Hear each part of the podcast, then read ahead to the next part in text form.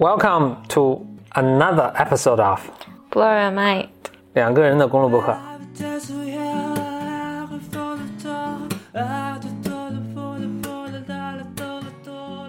大家好，我是峰哥何峰，我是简玲玲。我们继续来讲这个科幻系列。嗯，这次算是一个插播的一个吧。嗯，因为有一个很有趣的电影，我给你讲讲一个电影的一个故事。我稍微说一下背景，这电影是很老的一部电影了，一九五六年的电影。但是你听听这个剧情，你你听一下你的反应吧。OK，剧情是这样的，时间是很未来的一个时间了，当时人类已经反正科技高度发达，可能就二零一八年吧。嗯，这可能得比比这个更未来。那人类的这个科技极大发展。当然，如果你去看这电影，你会就是五五五十年代的这个，呃，这个特效啊什么比较什么了。但是大家就请展开想象，反正人类科技重大发展，然后人类的这个宇宙飞船已经都什么超光速飞行什么。那我们的故事呢展开呢，就是在一艘宇宙飞船这个的呃进展中，这艘宇宙宇宙飞船上呢，呃是这么反正三四十个小伙子吧，他们在。执行一个任务，这任务是什么呢？他们要去在大概二十年前，有一艘科研考察飞船飞到了一个什么行星的一个目的地，就失踪了，就再没有听到任何消息。他们的任务就是跑去那儿看一看，看还有没有幸存者啊，进行一个营救的一个任务。所以他们就去了。去了之后呢，顺利到达目的地，他们就准备着陆。在这个着陆的过程中。突然呢，收到一个电台的信号，就从这个星球上发来的这个电台信号，他们就对对话了，在这个过程中对话了。这个星国，然后一打听，原来是星球上当时的一个科学家，就咱们执行任务的这个船上的人呢，就很高兴了，就说我们很高兴。你们还活着，我来营救你们。地球上科学家就说说，其实我这挺好的，不需要你们营救。然后另外除了我之后之外，别人也都死了，所以就也没啥好营救的。执行任务这个船就说啊，那我们更要来看个究竟了。然后我们也是，他们都应该军人了，所以就说我们有这个命令，我们必须来来看。那这底下的这个人呢也很焦虑，就说那你们下来这还挺危险的，你们下来我也没法保证你们的安全。那这个这帮部队的这些人就说不用怕，我们都是我们有武器什么的。呃，我们要下来先研研究清楚是怎么情况，就他们就就着陆了。着陆了之后呢，刚刚一着陆就看远远处一记红尘就过来，他们还以为这个科学家来接他们，开着车来接他们，就一看不是一个科学家，是一个机器人儿，一个长得跟人一样的机器人就过来接他。那个这个机器人就说：“那个，请你们跟我来，然后一起来见我们这个科学家。这个船长呢和他们的一个反正一个医生吧，主就是反正两个人就去去见这科学家了。”科学家跟他们说说，大概情况是这样：当时我们着陆之后呢，我们就开始在这儿呃研究搞科研，呃，结果呢，我们这儿的这个当时一船的人一个接一个就都死了，只有我和我太太幸存下来。我他太太也是当时一个科学家，就我们还在这儿生了一个女儿。又过了一年之后呢，我太太也死了，所以现在就只是我跟我女儿生活在这儿。然后我也并不想离开，所以就这样吧，你们赶紧回去吧。就他们一回头，哎，正好看见他女儿出来了嘛。嗯。呃，女儿就长得特别美了，当然，而且女儿以前从来没见过任何人啊，然后就特别一突又洋又奶衣服，但是特漂亮什么的。就这个船长还特别为之倾心，但船长就又继续研究问他，呢，就说：“哎，你这个这机器人怎么回事？”说：“机器人我自己造的，反正就他又又给他，反正就受了一下他这个住的这个地方吧，就这个就住的这个地方就有各种高科技的仪器设备啊，然后比地球还先进的什么。这个船长也觉得很疑虑，就继续问，但是科学家也没有细说。船长就说。那这个情况很复杂，我也没法就这么就回去，我得跟那个总部汇报一下情况，然后他们给我更多的指示。船长什么就回去了。回去之后呢，当晚上因为他们是部队的飞船嘛，所以其实都有人站岗啊什么。就当晚上呢，还还有些特效了，反正就是呃莫名其妙的，你从那个电视上的特效看好，反正就好像一个隐身的怪物潜入了飞船，搞了一些破坏，破坏了一些设备，然后又走了。反正你也不知道是怪物还是个反正隐身的，反正一个看不见的一个什么东西。船上飞船上这些小伙子们都不知道了，就就第二天发现这个情况，他们就特别奇怪，说是发是怎么回事儿。这个船长就觉得肯定跟这个科学家科学家有关，就跑去科学家跟这个科学家对峙。科学家说：“行，那你既然怀疑我，那我跟你就把实际情况都说了吧。”科学家带着他们到一个地道，你看这个科学家住所这有一个暗道，这暗道下面是特别就是深入地下什么几公里。然后有个特别复杂的一个，你就可以理解为是地下有个大的工室，这个有特别大的一个空间，然后有特别复杂的一个机器什么的，是各种各样。然后科学家就给他们展示什么，他们这个这个船长和这个他的助手都都惊呆了，说这什么情况？科学家说，我反正就是我们在着陆之后呢，开始研究，我经历了二十年，我终于逐渐搞明白了，就这个星球上以前住着一个高度发达的一个，对我们来说就是外星生物了。就他们的科技是领先人类，就是就不知道上百万年了，就是。然后我就一直在试图翻译他们的语言文字和了解他们的科技。经过二十年呢，我只能研究出了一些非常基础的一些东西。反正就你看那个那个人工智能机器人儿那个就是我通过翻译他们的科学研究就弄了一个成果。这对他们来说其实都是非常初级的了，那对我们来说都已经无比发达。反正就做了很多特别展示，但展示其中一个特别逗。他们来到一个小一个机器前面，他说：“这是什么东西？”那个科学家说：“我经过很长研究，我发现这是他们的那个，他们给他们小孩玩的一个东西，一个 iPad，不不，挺大个的一个啊，就是一个像一像一个大书桌一样的东西，前面好像有一沙盘似的。那他说这是给他们小孩玩的，这是他们用来训练他们孩子去学习科学知识的，然后这还能测智商什么的。然后这科学家就往脑袋一戴，然后他那智商，他说。”他说：“我根据翻译啊，就是他们一般孩子智商得大概得到这个程度，然后我的智商虽然我的 IQ 在地球上测试有一百八十多，但是我只到这个他们一般小孩的二分之一的水平，就他们七岁小孩的二分之一水平，所以我我在他们星球上应该是弱智，弱智是极极大的读写去学习学学习障学习障碍的问题。这个船长说：‘哎，我来试试。’然后船长。”你是三分之一，船长，船长说：“我智商也很高，我有一百六十多的。”一试，对对对，就是三分之一都不到，他他还不到那科学家的二分之一。然后，这个呃，科学家就安慰他说：“哎，这个你也不用难过，说我其实刚来到这儿的时候，也就是你这个水平。但是呢，我有一次，你大概理解是摁了这个机关之后，当时我就人晕过去了，晕死过去了。但我醒来之后，我的智商就翻倍了。然后也也是因为这个原因呢。”我才能够读懂一些他们的科学著作，然后那个船长特别高兴，说他也要去摁。那个科学家一下就是阻止他，说说你别你别，就是说我当时应该是特别幸运，我一摁就是什么，就是我们当时的同僚一摁，就由于这个灌输了太多牛掰的知识，那个我同僚就都死了，一摁就就有有很多人活不醒不过来。我是很幸运的，但是我也就是就是你你就别试了，然后他们就没事。那大家就问他说：“这个那那这些外星人哪人哪去了？”他说：“这个科学家就说，呃，我也是经过研究发现是这么一个情况，就他们科学逐渐发达之后，他们一夜之间都嗝儿了。怎么嗝儿的呢？具体我不知道，但大概是这么一个情况。他们在文明发到极高度的一个城市时候呢，他们启动了他们全星球全种族的这个智慧和资源，去做一个大项目。这个大项目好像是要他们就。”摆脱这个物质的局限，生活在一个纯精神的世界。然后你们，你像咱们看到这样的这个巨大的这些设备，就是为了供他们在一个纯精神的世界里面生活。但是好像这个东西失败了，然后他们这个这帮种族一夜之间就嗝屁啊失踪了，一个都不剩。嗯。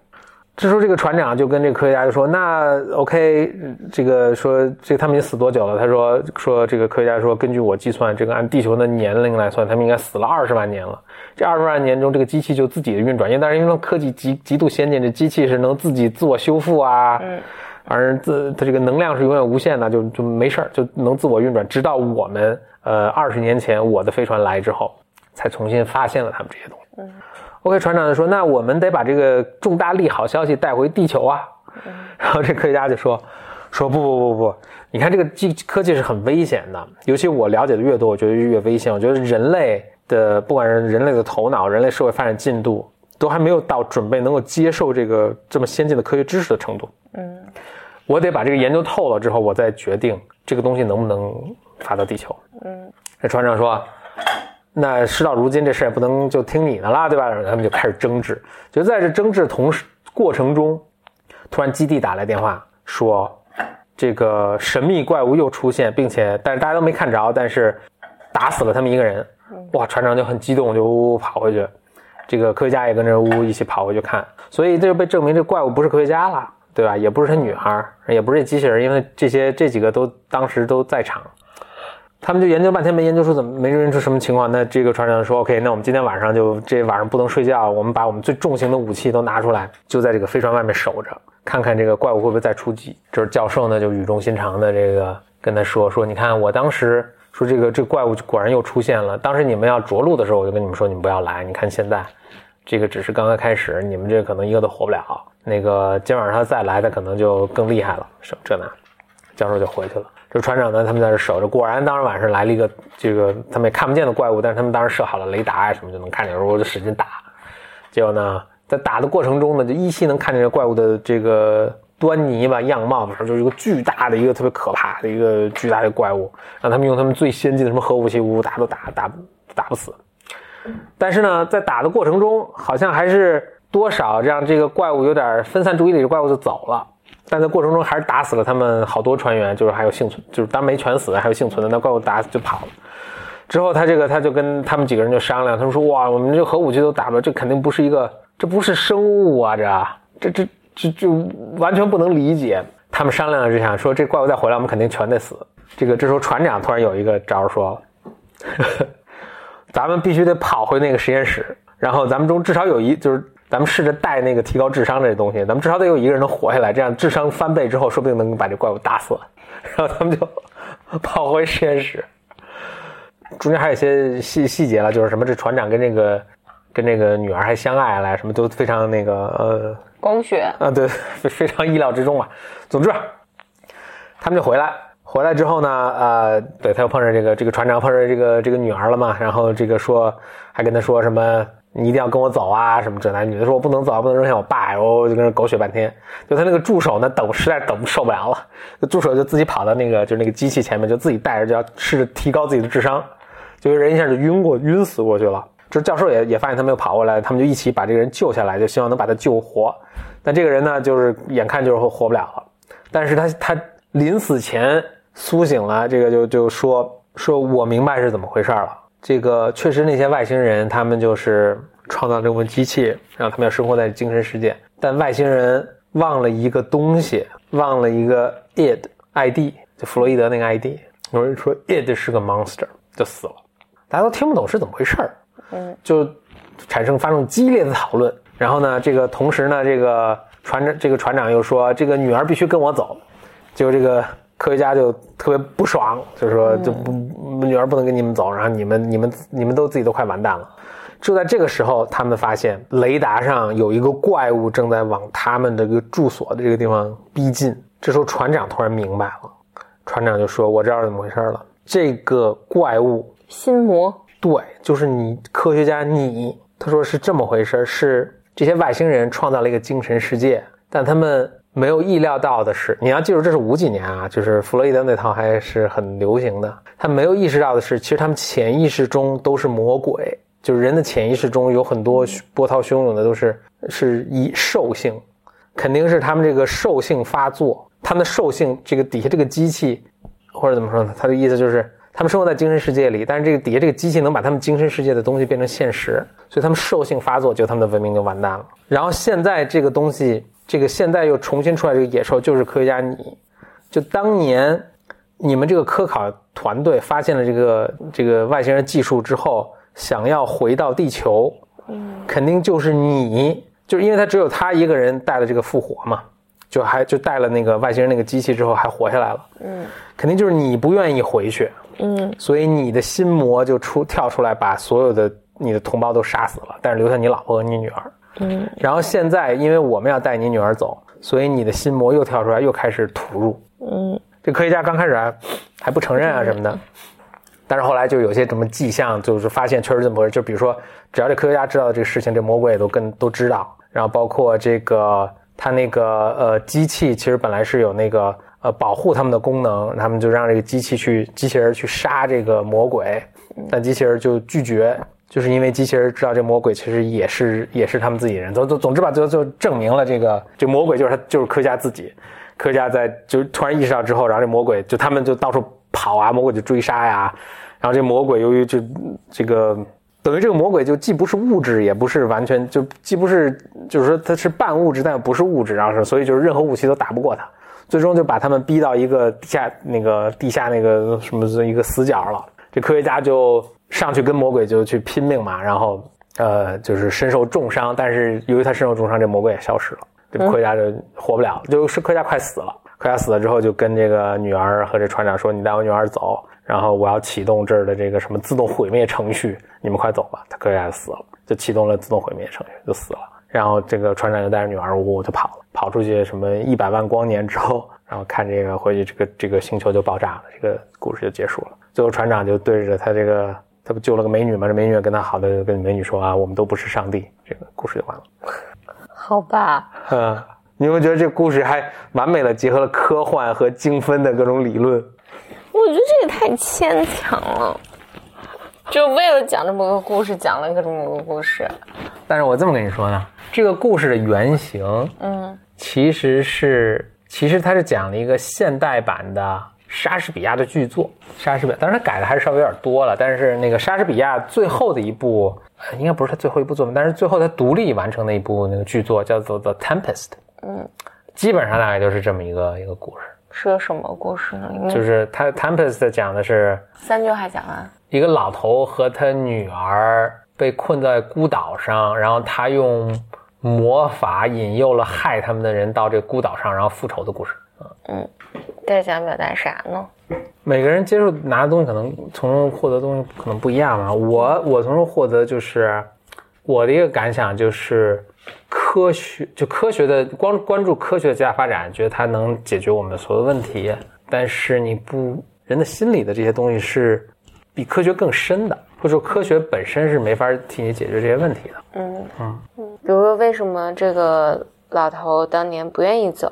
老头当年不愿走，是因为他觉得这个人类还没准备好接受这个科学知识。我我我的体会啊，他就觉得这个他他想在这儿继续完成他的那个科学研究，那所以他把他就把所有想回去的人都杀掉了。他的潜意识嘛，他就不希望他这些人回去，OK，所以他是某种人他自己都不知道。他为了拯救人类。可以这么说，或者也许可能他就是为了自己的，就他虚荣，他想自己整理完这个知，或者就是他就是一个经常在科幻里面出现的一个东西，就是一个人研究一个什么学问，走火入魔，嗯。然后他变疯了，然后任何阻挡他的人他都要干掉啊什么。嗯嗯嗯。是。嗯，，OK，所以他这个是这里面还有些人的解读都就都会有什么了，就是我看过一个，这有点像俄狄浦斯，就是他其实不希望他女儿脱离开他独立，嗯嗯。不希望他女儿就不希望他女儿成长，所以其实女儿就是到时候都特别幼稚啊，嗯，呃，从来没见过男人啊什么。这个时候我挺好奇的，嗯。就是就是这个故事里面也是见到一个二十岁的十，可能不是二十岁吧，可能十几岁，啊一啊，个女青青少年，然后啥也不懂，人都没见过，然后就因为长得特别漂亮，所以船长就爱上了她。对，反正我觉得这个很奇怪，就是这非常非常奇怪，除非船长也是个不谙人事的青少年，嗯嗯，否则的话，反正我就很难想象嘛。就是我，反正你这整个故事没有听这段的时候，就我觉得导演真是，或者这个编剧就为了插这个故事情节，或者就为了说他们要把女儿带走，所以他这西蒙要啥。反正总之，在我看起来还挺哦，还挺牵强的。嗯，那你要读莎士比亚作品都特牵强，因为莎士比亚原来的情节也差不多是那个呃，他不是船长，就是也是个小伙子，但他里面那个人互相爱上都都特别奇怪，就是见了一眼就不可思议的爱上。嗯，我觉得这个就是为什么我不是特别喜欢 OK，嗯科幻的原因。嗯就是不不管他要讲啥，然后他都是要包进很多很多壳里面，这个感觉。你要扒开很多壳才能看他想讲啥，然后最后他想讲的只有一点点，就是这种感觉。，OK，嗯嗯，反正这这是一个呃特别经典的一个故事啊，就是它里面的很多情节现在看起来都非常稀松平常啊，嗯但是在当时都是极大的创新和极大想象力。比如说，这故事完全发生在一个地球之外的一个星球，嗯发生在一个宇宙空间里，嗯然后它是第一次出现一个呃人形的机器人，这以前在那个电影作品中都是。没有都是，没有的。就是我们现在看都，就你现在看，当然它里面的这个演技什么的还是挺挺可怕的，但是不，女主角非常非常漂亮，嗯，演技挺可怕的，但是这是当年的，没有可怕。你看这五几年，那都是七十年前的事情了。嗯，天哪，对，都很可怕，但是没有可怕到我都看不明白那种，就是还是很正，就是只是有点比比较糟糕的国产剧那种感觉，但是是是一个正正常，还是在我们现在我们的观影习惯范围之内的。嗯，我觉得还是非常不容易的。那可能他的伟大和创新都在，比如说当年他这种想象啊，嗯嗯，是不是？，OK，那这就是这个我们科幻系列的外译片，就是这个这个电影叫做《Forbidden Planet》，我看豆瓣上翻译叫做《禁禁忌星球》，紫禁球，禁忌星球，星球。